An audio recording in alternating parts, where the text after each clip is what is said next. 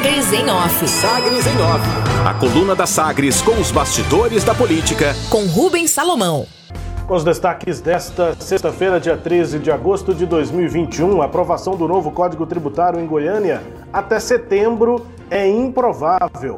Presidente da Câmara Municipal de Goiânia, Romário Policarpo, do Patriota, não acredita que o novo projeto de Código Tributário seja aprovado na casa até o final do mês de setembro. A matéria sequer foi enviada pela Prefeitura e precisa ter tramitação finalizada 90 dias antes do início do próximo ano, para ter validade em 2022, pelo critério da noventena. Romário Policarpo aponta que é muito improvável que um projeto dessa magnitude seja aprovado tão rápido e ele acha que seria até um erro com a cidade se aprovar. Além do presidente da Câmara, vereadores e representantes do setor produtivo não têm expectativa de ver a matéria com validade no próximo ano. A avaliação na Prefeitura de Goiânia, no entanto, é diferente. O secretário municipal de Finanças, Geraldo Lourenço, mantém o objetivo de colocar as alterações em prática já em 2022. Segundo o secretário, não é possível concordar com essa previsão de que não dá para aprovar ou de que é improvável aprovar na Câmara até o fim de setembro, porque ele está na comissão e que todos na comissão que analisa o Código Tributário estão imbuídos para apresentar o novo código dentro do prazo e conseguir cumprir a noventena aponta aí o auxiliar do prefeito Rogério Cruz, do Republicanos. A legislação atual data de 1975 e a prefeitura eh, criou, portanto, a comissão para finalizar a elaboração do texto. O prazo para os trabalhos eh, de 30 dias até o próximo dia 21 de agosto, quando a matéria deverá ser encaminhada à Câmara Municipal. Essa tramitação temos de acompanhar se vai ser rápida ou se os vereadores não vão mesmo nem considerar, nem se esforçar para votar já até o final de setembro. Ainda na Câmara Municipal, a intenção de apaziguar. A cúpula da Câmara de Goiânia teve reunião na última noite com o prefeito Rogério Cruz com dois assuntos principais na pauta a demanda pelo pagamento da data base de servidores públicos que fizeram panelaço na Câmara nesta semana e as denúncias feitas em plenário pelo vereador Cleibe Moraes, do MDB, contra o secretário de governo Arthur Bernardes. Para baixar a poeira, os vereadores saíram do passo com a posição de que a Secretaria de Finanças e a Procuradoria do município seguem com análises jurídicas e financeiras antes de considerar o pagamento da reposição inflacionária. Sobre as denúncias do vereador Cleibe Moraes, a meta é acalmar os ânimos.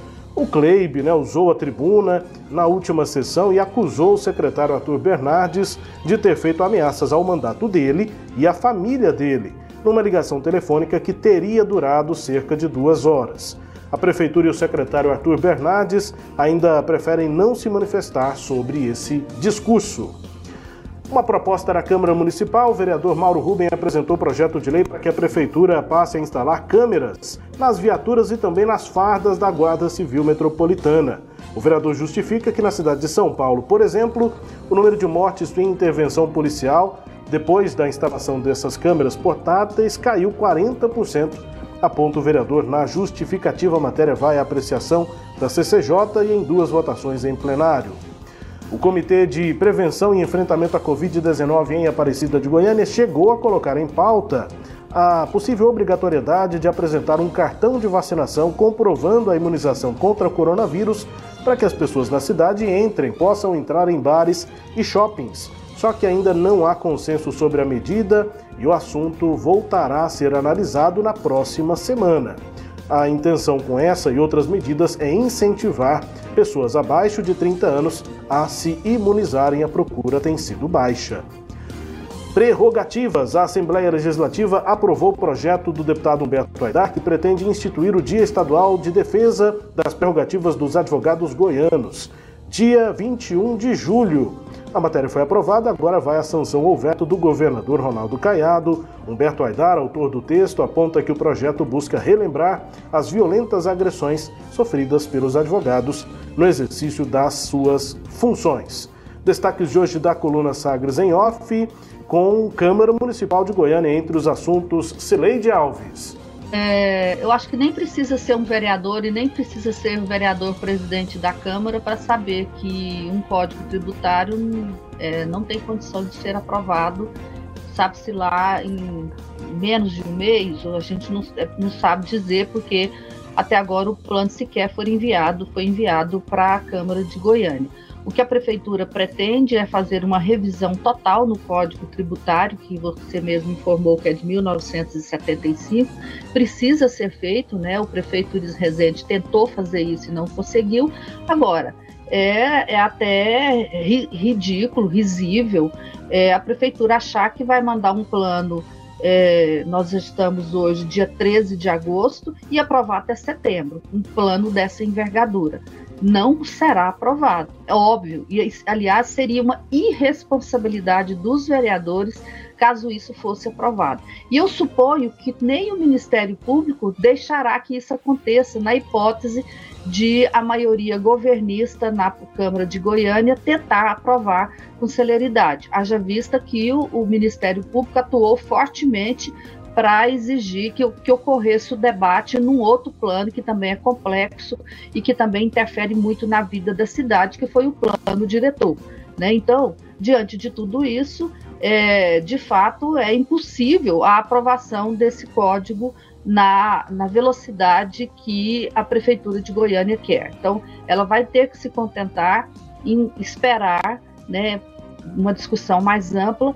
Isso acontecendo e a Câmara aprovando o código, ele só vai poder vigorar para o ano de 2023 e não para o ano é, de 2022, Rubens. Então, é, esse é uma observação que eu acho importante a gente fazer para o nosso ouvinte.